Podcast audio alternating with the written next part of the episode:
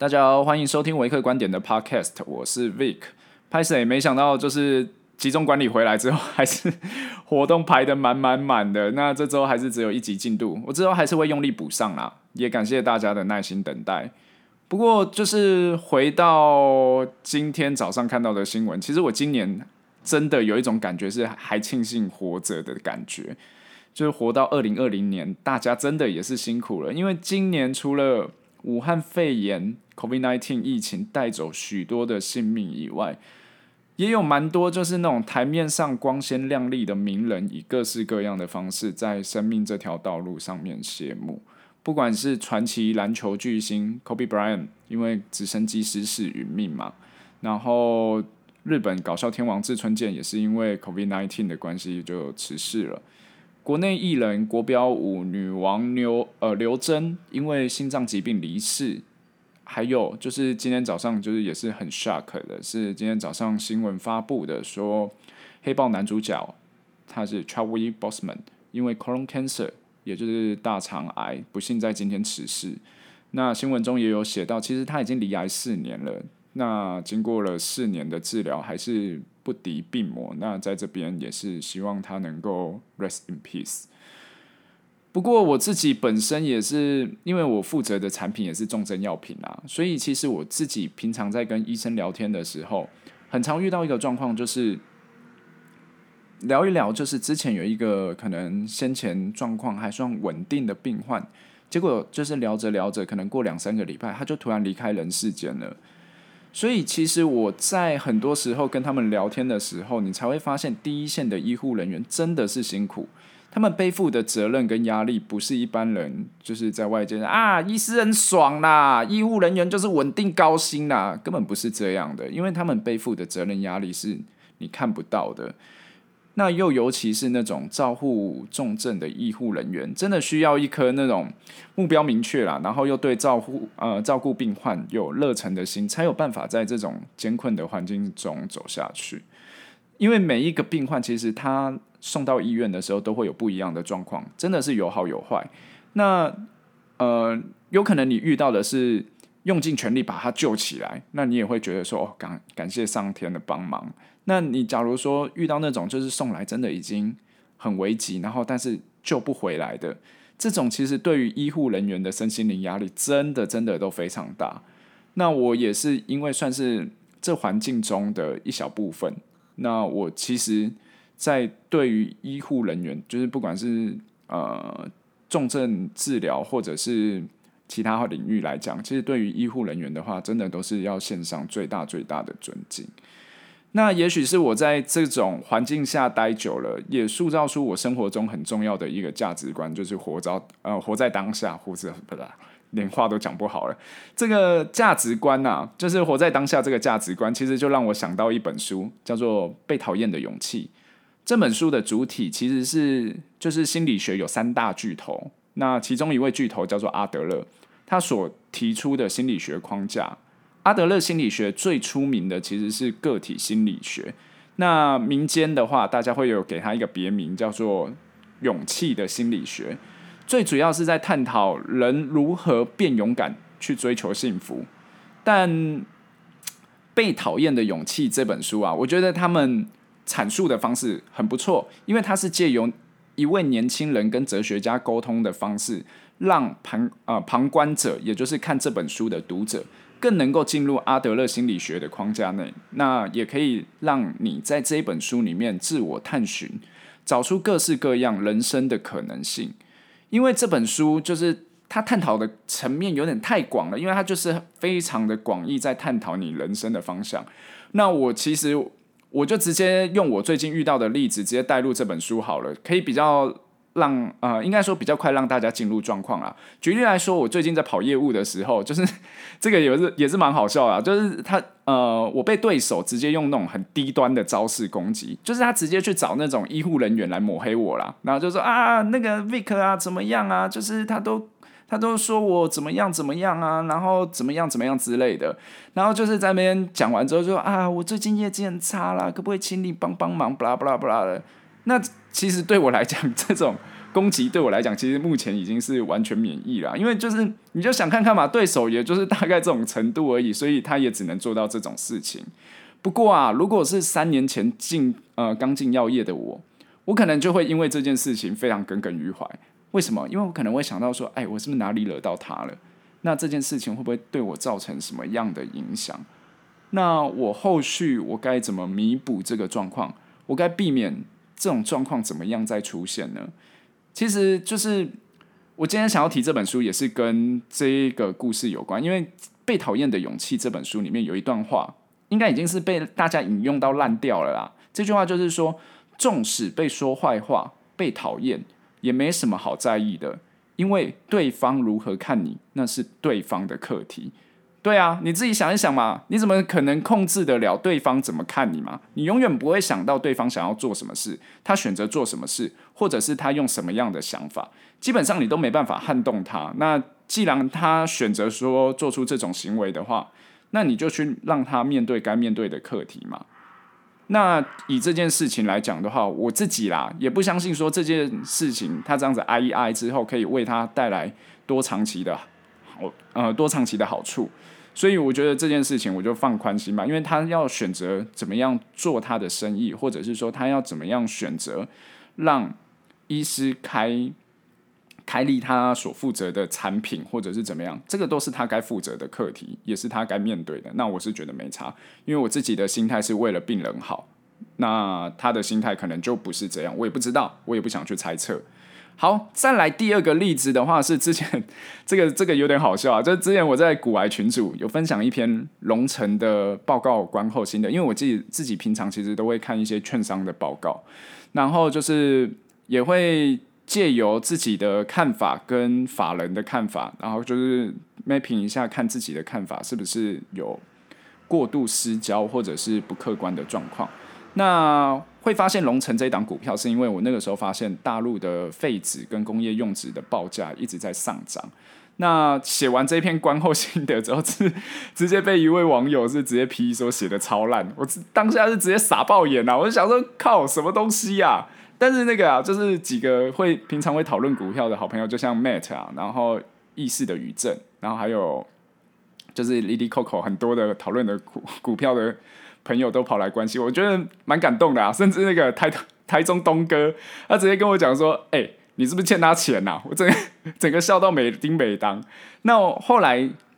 我自己想了一想，说就是他说我写的烂的理由，会让我觉得说他会不会是造纸业内的从业人员？也许他看见了不一样的东西，也许就是报告的，因为写报告的人毕竟就是是产业研究员嘛，他可能就是只是去。抠公司的时候，然后就是听公司的发言人讲了一些状况，然后就是写下这份报告。或许他是这位朋友，或许是职业内的从业人员，他看见了我不呃没有看见的东西。那我想说，这个也会不会是一个理性讨论的好机会？所以呢，事后我也提供了我的分析给他，但是可惜啊，就是没有得到理性讨论的结果。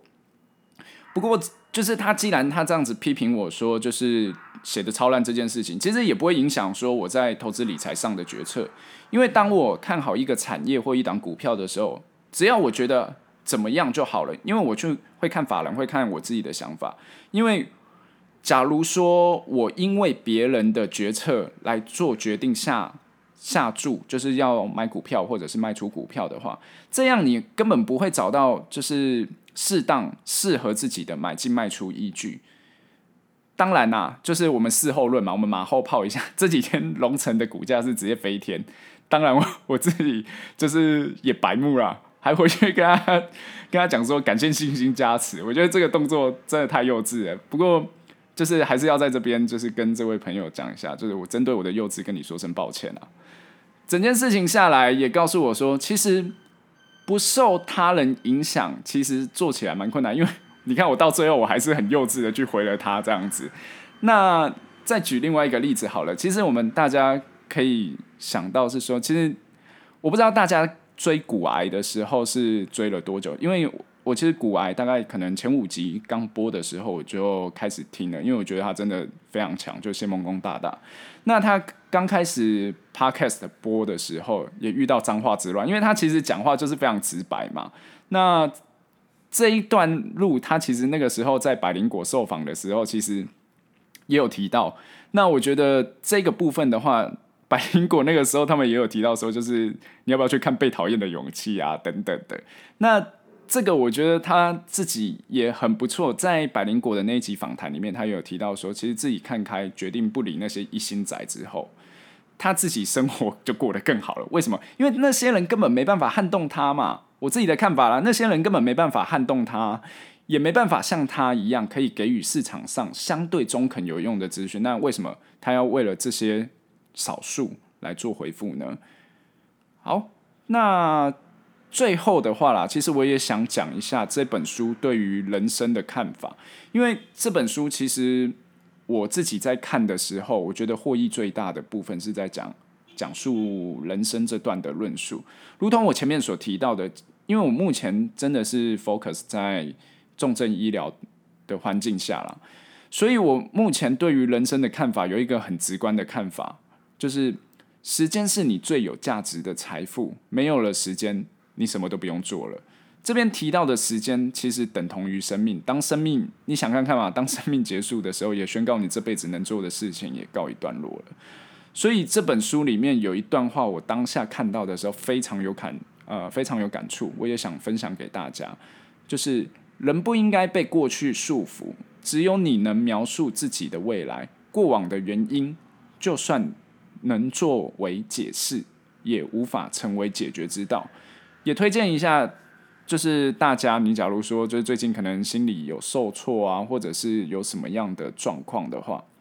其实都可以去翻一下这本书来看，一样内容稍微偏硬啊，需要动脑想一想。但是我觉得这本书也不一定打得中你的价值观，但是这本书我觉得是有机会可以让你变得更好的。好，最后进入 Q&A 的部分，首先是呃 FB 私讯的朋友，他说我目前是工作、呃，我目前的工作是台湾药厂的业务，通路是诊所，对于产品陌生开发一直遇到挫折，能否跟您聊聊，帮我分析我的问题，在销售方面的问题？在跟客户介绍完自家产品后，客户很常没有回应，或者直接回答先不用，场面显得很尴尬。我都只好告诉客户有空再参考一下，后续也不知道该如何继续下去。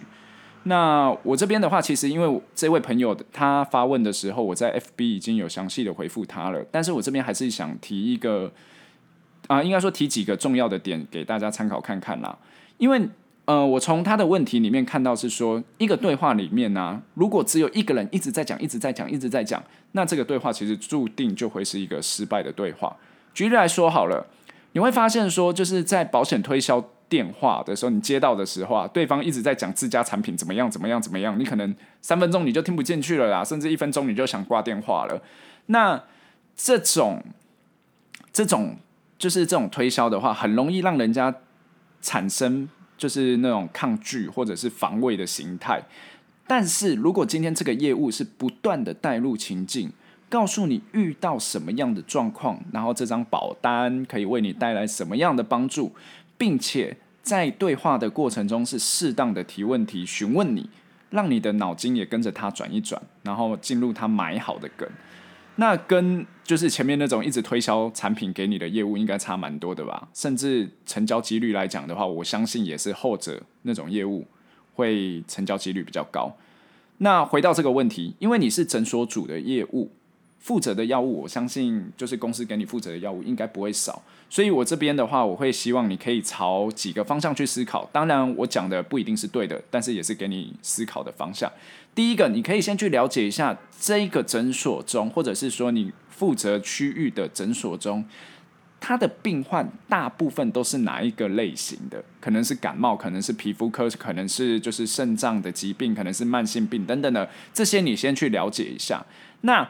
了解完之后，你可以去想一下，你手上有哪些产品是可以给这群病患的。第二个，你可以去换位思考一下，诊所老板，也就是什么，就是这间诊所的医师，他考虑的点是什么？也许是病患的服药顺从性，因为他就是照顾照顾病患是他的第一责任嘛。那也有可能是什么？就是因为他也要活下去嘛，所以也有可能是产品的价格对他来讲也是他考虑的点。第三点，一段好的对话，就是我这边提醒你啊，一段好的对话必须有提问和回答，不管是他提问或哦打个嗝拍谁，不管是他提问或者是你提问，都会是好事。如果有达到提问，就是应该说就是如果你接到提问，但是你当下回不。回答不出来也没有关系，为什么？因为你至少下次拜访你就有东西可以聊了。好，哎，这集节目好像有点超时了，剩下我下次再说好了。那有任何问题的话，都欢迎 Apple Podcast 五星留言或 FB 私讯，我有看到都会认，呃，都会用力回啦。那另外有一位听众是肉爱的姐姐，就是她之前在 Apple Podcast 五星留言的，她说想询问临床专员工作内容的。我目前有约到一位愿意分享的朋友了，那就等我跟他敲个吃饭时间采访一下，那就再分享给大家啦。好，这期节目就到这边，那希望可以帮助到大家，谢谢，拜拜。